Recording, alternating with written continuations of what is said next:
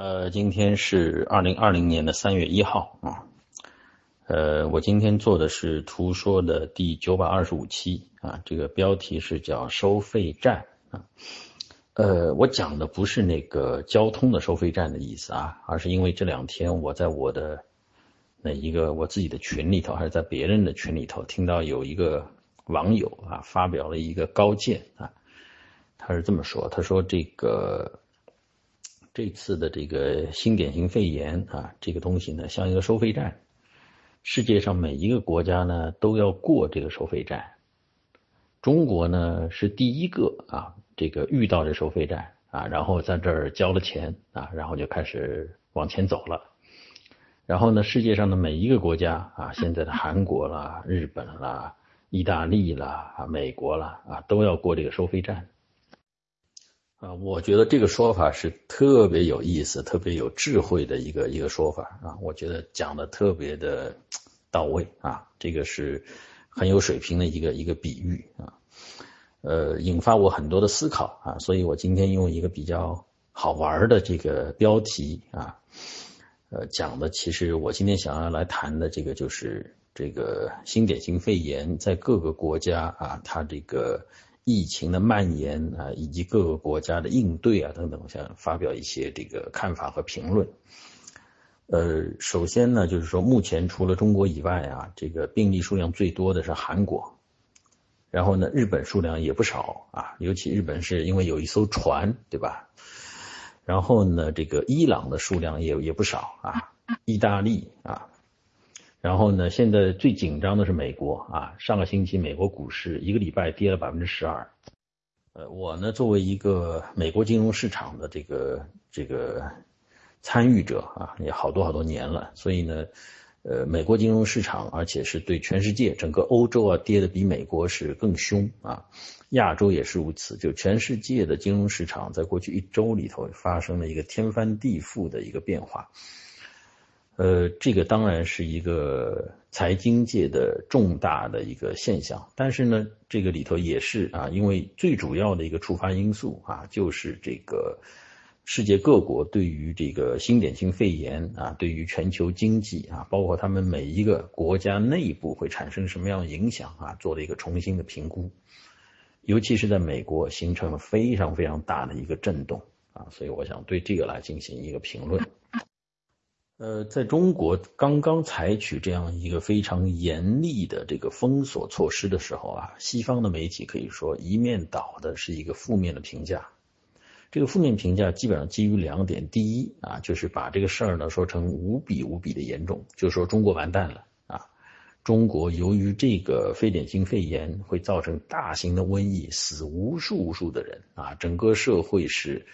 呃饿殍满地啊，社会会混乱不堪。啊，然后怎么样？怎么样？怎么样？啊，都是往这个方向来来来来讲的。另外一个呢，从道义的角度来讲啊，太没有人权啦，这样太霸道啦，呃，太没有人性啦，等等等等啊，都是往这个方向讲的。这也就是一个 一个月之前的事儿啊，西方几乎所有的媒体都是一个口径。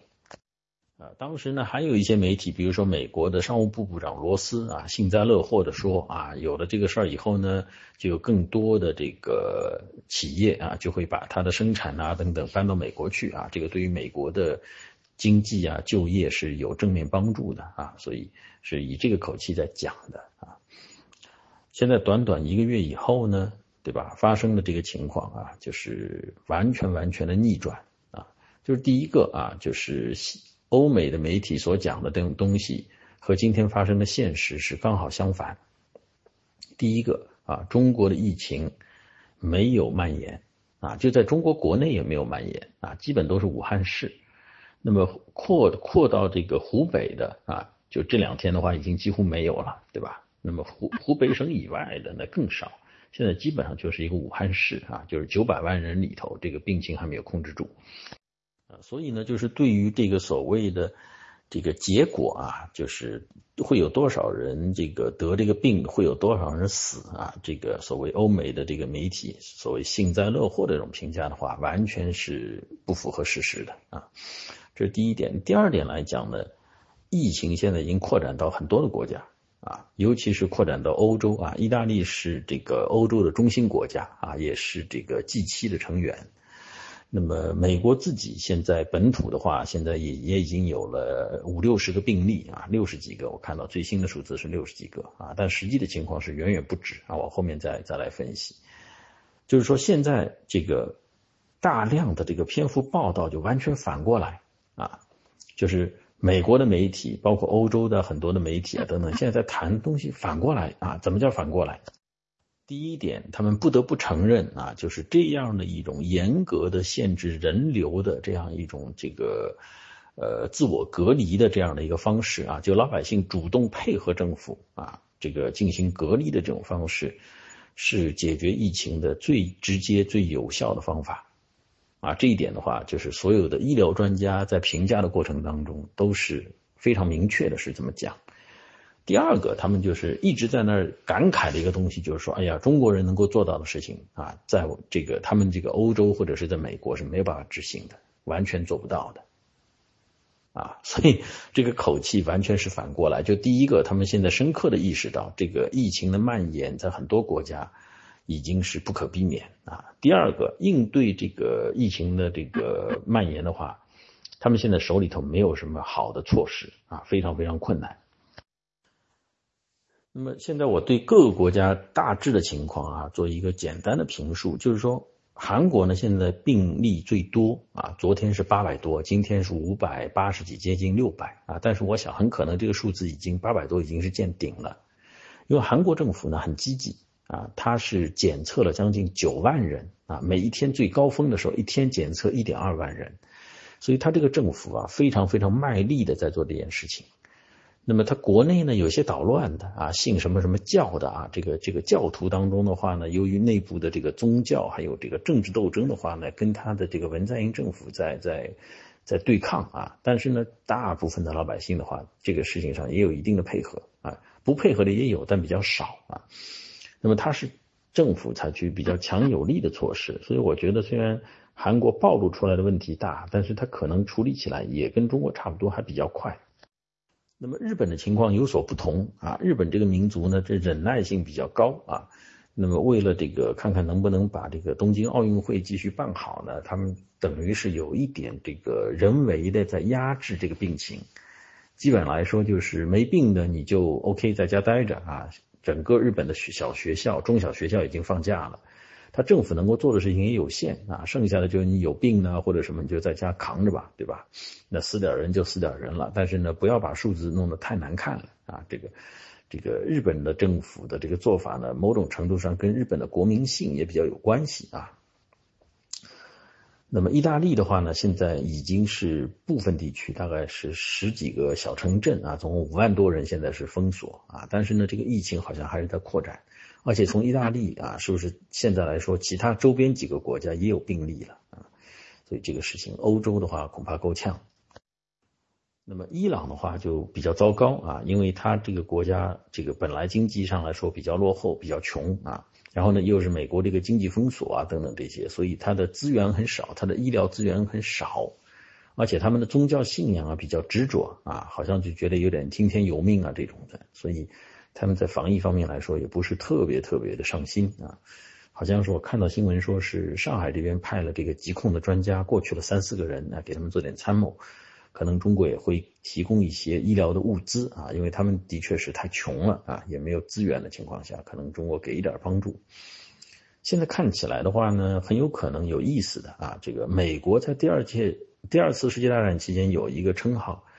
叫这个自由世界的兵工厂。啊，就是二战期间，美国造了大量大量的武器啊，就是给他的同盟国啊。这一次的疫情的话呢，因为中国是最早发生这个大规模爆发的啊，然后呢，中国本来呢在一般的这个中低端的制造业，基本来说就占到全世界百分之五十的产能，甚至有些东西的话超过百分之五十啊，像这个口罩啊，像这个医疗用品啊等等，包括有一些相当技术含量的这个。医疗的这个设备啊等等，中国都是产量极其庞大的这个生产国，有很多都是占到全世界一半的。那么这次中国有了这个灾以后呢，有大量的这个扩张产能啊，所以现在的情况来说，可能全世界像口罩啊这些东西，可能全世界百分之七十八十的产能都集中在中国。那么中国如果武汉呢这个疫情过去了以后啊，我相信中国可能还会大量的生产进行这个战略储备啊。但是另外一方面来说，中国应该是完全有能力给世界上很多国家提供这个医疗物资。这个大型的流行病啊，不管是最早的什么西班牙流感呐啊，还是这个后来的这个 SARS 也好啊，还有中东的 M1 啊等等这些啊。啊，包括美国的 H1N1 啊，中国的这次新冠病毒啊，其实它都是人类所面临的一个一场战争啊，就是人类和病毒跟细菌之间的战争啊。所以这一次的话，很有可能中国会成为这个所谓的中这个全世界啊抵抗这个病毒的一个兵工厂啊。我觉得如果能够有这样的一个胸怀啊，为全世界这个提供这个大量的医疗物资啊，在这个过程当中不要去。谋取暴利啊，不要挣那黑心钱啊，就是将本求利，正常的供应啊，比较困难的国家等等给一些援助，这个我觉得对于中国的国际形象啊等等这些应该是非常有利的。那么接下去我重点来讲一讲美国的疫情的情况，我怎么看啊？为什么我对美国的疫情特别关注呢？最主要的就是因为美国的疫情关系到美国金融市场啊。那么我因为在美国金融市场有投资，这是一个原因。第二个原因呢？因为美国这个国家，它疫情如果控制不好啊，因为没有别的国家啊敢于说断绝跟美国之间的这个交通联系啊，所所以如果美国控制不好，美国大爆发的话，那么很多国家，尤其是跟美国比较接近的啊欧美国家，它的这个爆发的就非常的厉害啊，这我就比较担心了啊，因为澳大利亚也是美国主要的一个盟国。澳大利亚切断跟中国的航空联系，它比较果断啊，但是跟美国的话，估计是不太可能。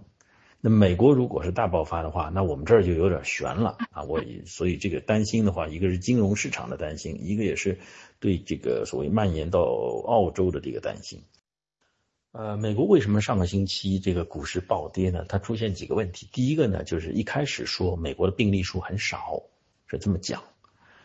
后来呢，有这个新闻报道说啊，里头有一个美国这个非常非常出名的一个呃这个传染病专家啊，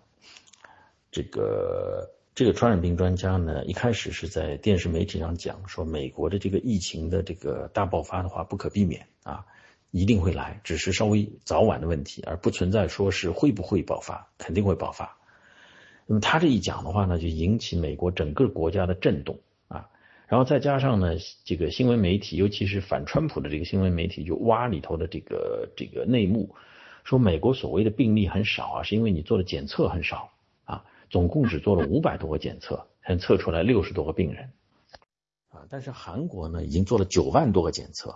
对吧？韩国人口的话比美国要少五六倍，人家做九万个，你这么大一个美国，只做了五百个检测啊，就是说这个就不做检测。后来再去一查，说你为什么不做检测啊？不做检测以后，又查出这个原因，说美国的这个疾控中心 CDC 竟然做的这个检测的这个试验的这个盒子，检测的这个用的这个盒子，检测的设备是是是不对的，是错的，查不出来，就出了一个质量事故啊！他前面所研发的这个对这个。这个新冠病毒的检测的这个这个试剂盒竟然是失效的，这样白白浪费了几个星期的时间，所以他现在手上能够用的这个检测盒子非常非常少，整个加州啊就是四千四百万人口只有两百个，像美国很大很大的城市啊，像整个旧金山啊，在昨天，他这个州里头的负责卫生的官员说，这个整个州里头只有两百个试剂盒啊。旧金山这个城市一百万人城市一个都没有，这个就是一个特别特别荒腔走板的事情，就是说啊，离谱的一塌糊涂。那么有了这个以后呢，就是这个整个社会啊等等就就非常的恐慌啊，就是讲就是既然是那个最大牌的这个流行病专家说这个一定会流行，然后呢前一段时间误认为这个病例数很少，是因为你没做检测。然后没做检测，是因为你的这个疾控中心 CDC 做出来的第一批的这个试剂盒子竟然是不合格的，用不了的。我的天，这里头一个消息一个消息都都接在一起的话，就造成了非常大的恐慌。然后呢，美国民主党呢就在这个节骨眼上去拼命的攻击这个川普政府。他他是这么讲的啊，就是说，这个美国呢，在这个上一轮的二零零九年的这个这个 H1N1 病毒大爆发以后呢。在这个奥巴马任上啊，包括希拉里啊等等的，成立了一连串的这个组织机构，然后拨了一批钱。这些组织机构呢，有些是在这个卫生部的下面，有些是在国家安全部的下面，成立了一堆的机构啊，也有固定的拨款，也有人员，也有编制，就是为了对付 H1N1。结果没想到呢，川普上台以后呢，凡是奥巴马干的事儿，他看着不顺眼，都把它撤销。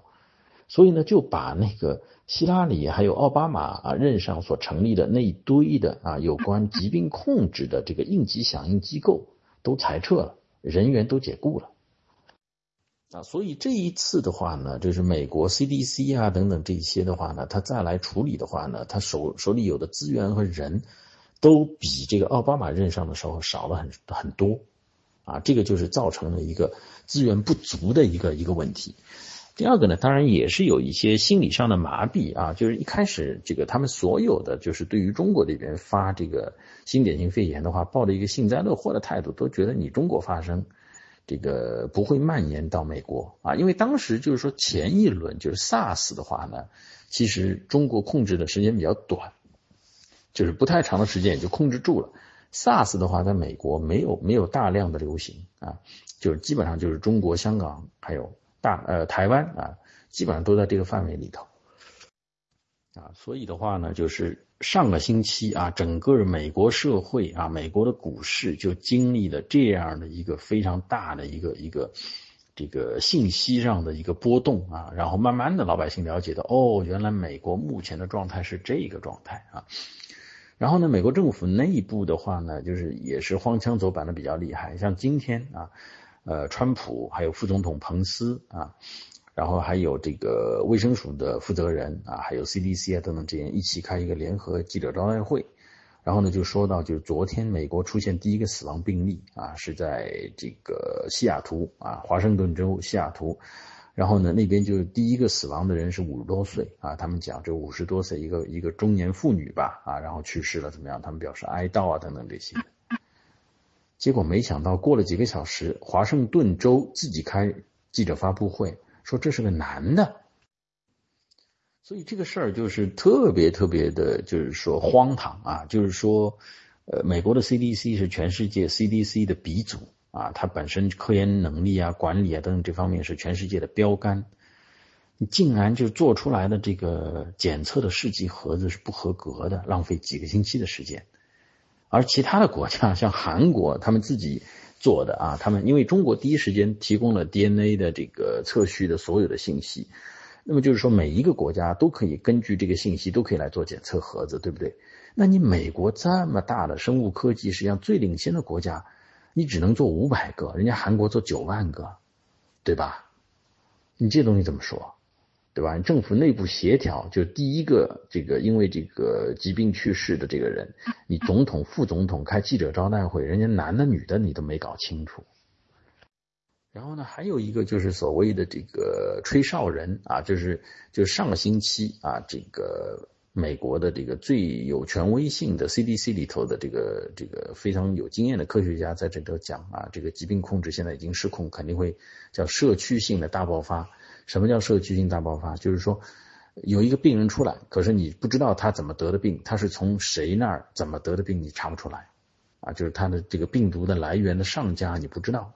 他这个上个星期就就有专家是这么说，一定会有。那么到今天为止，已经四个病例了，就是四个人完全不知道这个是怎么来的啊，其中有一个病人。他这个也是没有症状的时候就就开始这个在医院里头，然后因为这一个病人一下子在美国那个医院里头就把一百二十多个医生和护士全都隔离了，因为这一百二十多个病人，这个医生护士可能都都带病毒了，啊，这样的话呢，因为怕这个医生和护士他本来要接触本来要接触别的病人嘛，对不对？然后你这个就就一隔离的话，就两个星期不能上班嘛，对吧？一百二十多个医生护士，你想美国的医生护士数量要比中国要少得多了，对不对？他医生和护士成本很高，工资很高的，一下两个星期就隔离不能够工作的话，影响好大好大。那么这里头最根本的问题就是记者啊、媒体都在那儿说，你试剂盒呢，你为什么不做检测？你检测了这个人中招了，你才能给他隔离，才能怎么样采取措施。像检测都没有的话，这是美国这个很多很多的这个疾控方面的专家都说，我们现在就是摸着黑的开车，没有灯的，撞到哪儿就撞到撞哪儿了，没办法，就是摸黑开车。我说的这个比方的话是特别特别的这个吓人吧，就是。因为，但疾控专家他讲的就是大实话啊，的确现在就处于一个很很很很悬的一个境地啊。目前的进度呢，美国 CDC 是说到下周末啊，今天才礼拜几啊？今天才礼拜一是吧？啊，今天是美国时呃，今天礼拜天啊，就是还有一个礼拜的时间，还有七天的时间，他们争取到下个周末，就是还有七天以后能够拿到新的一批试剂盒子，能够有比较大的产量。而且希望那那一批是好的啊，是能够做检测的。但是现在就是每一天都在都在那个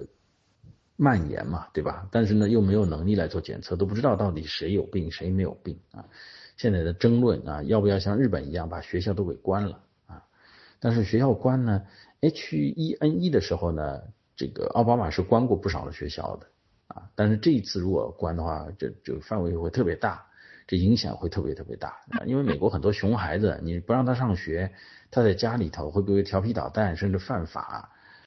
啊？所以呢，目前就是大概是这么一个状态啊。英国也有做评论啊，英国整个的英格兰啊，就是英国最主要的这个英格兰地区，这个能够来对付这个重度的这个传染性呼吸道传染性疾病的病床，总共只有二十八个病床。就是如果进去第二十九个人，他也没法治了，啊，就就就是这个情况。因为这种像中国啊，就是 什么十天啊，一个星期十天，造了两千六百张病床的这个专门的呼吸科传染病的这个病房，这种事情，这个在欧洲或者美国呢，不可思议的是没有这种事儿的，对吧？他那个整个的英格兰就是二十八张床啊，你这个。英格兰整个英国的话是六千六千万人口嘛，对吧？它就是二十八个床位，不可能增加的。还有一个比较要命的啊，就大量的医生和护士啊，他都是这种私立的，呃，私立的这个医院呢，而且他们有工会的啊，就是说，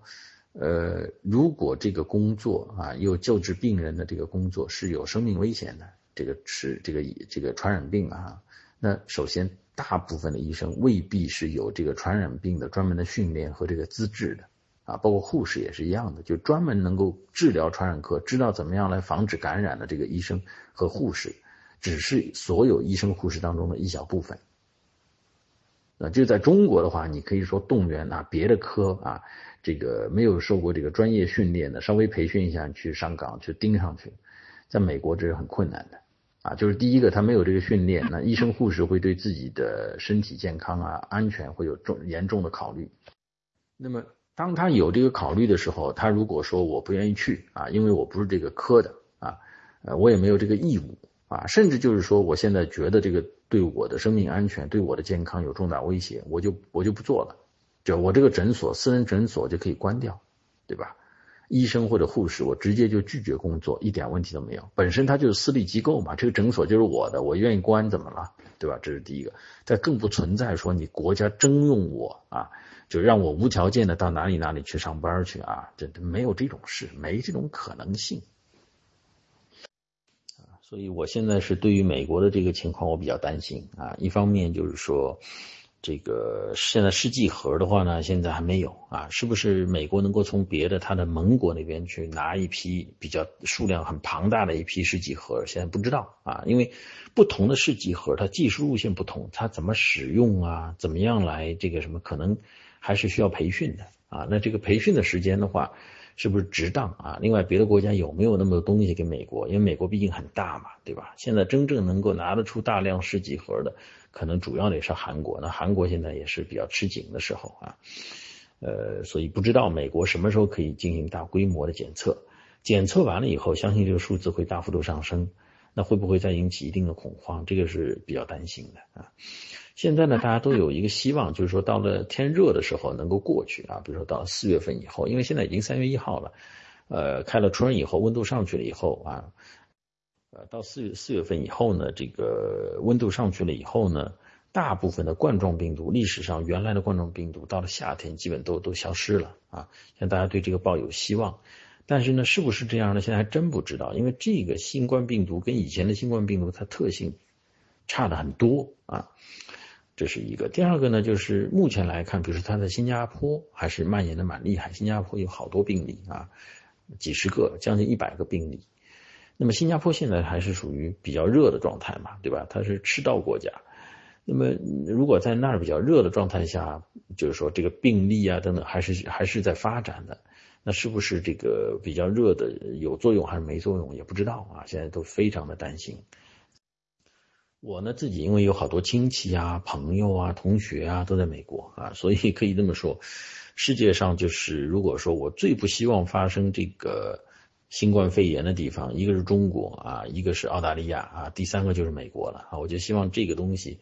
能够在这个比较短的时间里头啊，在美国乃至在全世界的话，尽快把这个疫情给控制住啊，能够。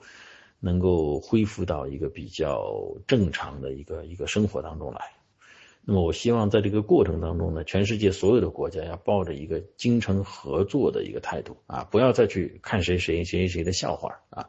不要说使绊子啊，不要说在这个里头利用这个来来搞各种各样的名堂啊。我觉得就是前一段时间，这个美国的政客有些这个对于中国有点幸灾乐祸，我觉得这个很不好。呃，反过来说呢，中国现在有些人对于美国啊等等这些发达国家啊，尤其是欧美的一些原来对中国有点这个落井下石的这些国家呢，他是有点报复的这种说法啊，好像这乐见于他们这些国家，这个美国等等这个疫情发展啊，这我觉得都是很阴暗的想法啊。如果美国啊乃至于欧洲啊这些发达国家的疫情不能控制住，那么。这样一个病毒很有可能啊，这个在今后几年里头或者很长期不断的在全世界各个地方蔓延，对吧？那就很多很多人会死，那你都不知道死的是到底是谁，会不会又重新蔓延到了中国，又到或者中国周边的这个国家啊，造成很多很多的这个人员的死伤啊，经济的不景气啊，这个代价就大了，对吧？所以我希望就是全世界所有国家好好合作。那美国呢有它的优势啊，美国在基因工程啊等这方面来说，实际上最最领先的，这是一个。第二个呢，就是说，呃，美国也实际上最有钱的啊，它是有足够的财政能力可以做很多事情。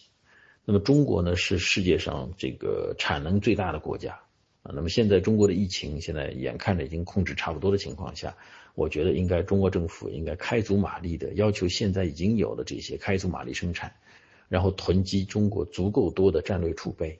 啊，因为这个病毒搞不好还真的有可能像当年 H1N1 是大规模流行的这个一年多的时间啊，它不是说三四个月啊，等到夏天来了就没有，不是夏天来了它就下去了，但是等夏天过去以后，秋冬季以后它又大爆发。那么这个现在的新冠病毒会不会这样？现在真不好说啊，所以中国要有足足够的这个未雨绸缪。第二个呢，就是中国在这个对付这个新冠肺炎当中呢，有积累了大量的知识和经验。这些知识和经验的话，应该中国毫无保留的向全世界所有的国家来公布啊。然后呢，对于一些比较弱的国家，他们医疗力量比较弱的国家，中国如果有可能，应该派出这个医疗队呀，或者是顾问呐等等这些到全世界去去支援。啊，然后中国也应该通过 WHO 或者国家和国家之间的捐助，把中国生产的大量的这个医疗物资啊，向全世界受灾的国家来提供。尤其是前一段时间有很多国家对中国是给予巨大帮助的国家啊，中国到了这个还礼的这个时候了，人家有需要的话，咱们应该开足马力生产啊。呃，比较富裕的国家你可以卖啊，也可以送一部分，一部分卖啊，卖的话不要卖高价，就正常价格。那比较落后的国家、比较穷的国家啊，中国应该在这些方面给予这个给予这个援助啊，因为中国这个生产口罩也好，这个还有一些医疗设备啊等等啊，大部分都是中国本土的就就可以生产的啊，没有什么太多高精尖的芯片什么需要大量进口，这个不多的。那么中国生产成本比较低啊，产量可以极其庞大，这个这个事情中国应该去做的啊，就是对所有的人、所有的国家要报以善意啊，要把这个作为一个机会啊，就是中国要在全世界做一个所谓负责任的大国的这样的一个一个姿态啊来做事情啊，不要学一些这个欧美的一些小肚鸡肠的一些政客啊，做一些很阴暗的这些这个发言啊等等啊，弄这样就弄得人家这个不高兴了，对吧？也人为的制造矛盾。那么美国的话呢，最近啊，美国国内有很多的呼吁啊，有很多的这个要求啊，比如说美国有一个比较著名的一个华人啊，他是一个流行病专家啊，姓丁啊，他昨天是在美国的电视上啊，今天他在自己推特上提了一个建议啊，他就对美国政府有要求，说呃，有一个病人在美国啊做了这个非典型肺炎的这个检测，这个检测是三千。三千七百美金左右，还是三千四百多美金？然后呃，三千七百多美金。然后呢，他因为有有一定的医疗保险啊，他自己付了一千四啊。这个人一年的年薪是五万五啊，五万五的人一个月拿到手的话，也就是三千多块钱啊。你三千多块钱的到手的收入，你让他拿出半个月的钱来做这个检测，对吧？这个这个东西就就严重的影响到人家去做检测的积极性。所以呢，美国的这个传染病专家姓丁的这个华人医生就提出一个建议，他说，美国政府应该宣布啊，所有的有关的这个检测的话，全部都要免费，啊，就是有关于这个病的检测和治疗全部免费，不管你有医疗没有医疗，全部要由美国政府来承担。那么这个美国政府现在没有往这个方向走啊，他没有宣布有要执行这样一个政策，这也是让人非常非常担心的啊，因为在美国呢有相当。一部分的人有百分之二十左右的人是完全没有医疗保障的，任何保障都没有啊。这这这是一个。第二个呢，就是说美国有不少的人，他的有有保险，但的保险是不足的。就是遇到这样的事情的话呢，他自己要要付钱，而且付的金额很大。这样的话就导致很多人不愿意做检测，这样的话就漏网了。漏网了以后，这些人才继续的传染，这就很吓人。啊，所以呢，我现在对于美国也好，欧洲也好等等这些的话，我是很担心的。韩国现在虽然数量最大呢，我反而倒最不担心啊，因为我觉得韩国这样一个拼命去做事的态度，这个实实在在的做的话，应该是能够有比较好的效果。它暴露问题比较充分啊，但是呢，它最后可能解决问题可能反而最快啊，这个可能跟中国有点像。我现在比较担心的是美国啊。欧洲的话也有比较大的风险，因为现在土耳其刚刚开了一个口子啊，把这个叙利亚的难民七万多放到欧洲去了。那么伊朗和叙利亚等等啊，这些难民啊等等这些，有很多的人员的往来。那伊朗现在是一个重灾区啊，所以会不会有比较多的这个穆斯林啊，通过这个欧洲的这个一些边缘国家，然后往欧洲的本土啊，这个主要欧洲国家那边跑？啊，所以呢，这是一个非常令人担心的一个前景啊，而且这个前景都已经不是说没，就是说没有什么不可预测性了，对吧？就是现在就是随着时间就一点一点在在在往前蔓延，除非是出现一个比较好的一个现象啊，就是温度上去了以后啊，或者是经过一段时间以后，病毒本身就消失。否则的话呢，我觉得欧美国家在他们的应对的举措方面来说，我觉得力度啊等等、时效性啊、效率啊、责任心啊这些方面来说，比中国差距都是非常非常明显的啊。OK 啊，我就是把这个目前来说啊，我所了解的世界各国的这个冠性呃新型冠状病毒的这个。这个蔓延的情况啊，以及它的这个政府的应对啊等等啊，我的这个预测和担心啊，我在这里说一下。今天是二零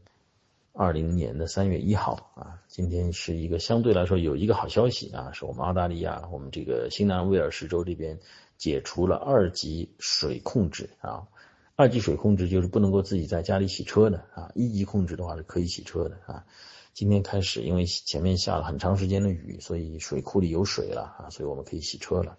呃，过去的呃三个月的时间都是不能洗的啊，车已经搞得比较脏了。OK，今天就这个就是图说的第九百二十五期啊，这个收费站啊，呃，中国呢可以说在这个收费站里头啊买了一个很大的单啊，交了一大笔钱啊，但是呢现在差不多了啊，已经可以交完钱，已经准备可以再继续出发了，加满油了以后可以出出出发了。那么其他的国家呢，现在陆陆续续到了这个收费站啊，有些已经开始买单了啊，像韩国啊，有些呢刚到还没开始买单，有不少的国家呢，他要买单，但他兜里没有钱啊，就是说他作作为一个国家，作为一个政府。他没有足够的能力啊，来来做这个疫情的这个扑灭的这个事情。美国政府的话，美国作为一个国家，作为一个政府，它本身是非常有很多很多资源，很强有力啊。但是问题呢，它很内部的矛盾比较多啊。民主党现在拼命的在攻击啊，在里头找茬儿。所以呢，世界上有不少的国家啊，发达国家当中也有一些啊，它是可能在这个收费站它交钱交不上的啊，呃。发展中国家呢，可能问题就更大啊，可能会这个大爆发以后有很多很多人的死亡，这是让人也是非常担心。所以进入一个多事之秋吧啊，所以这个所有的人可能都需要多小心啊，把自己的生活啊，把自己的这个健康啊，要考虑的多一点。OK，今天是二零二零年的三月一号。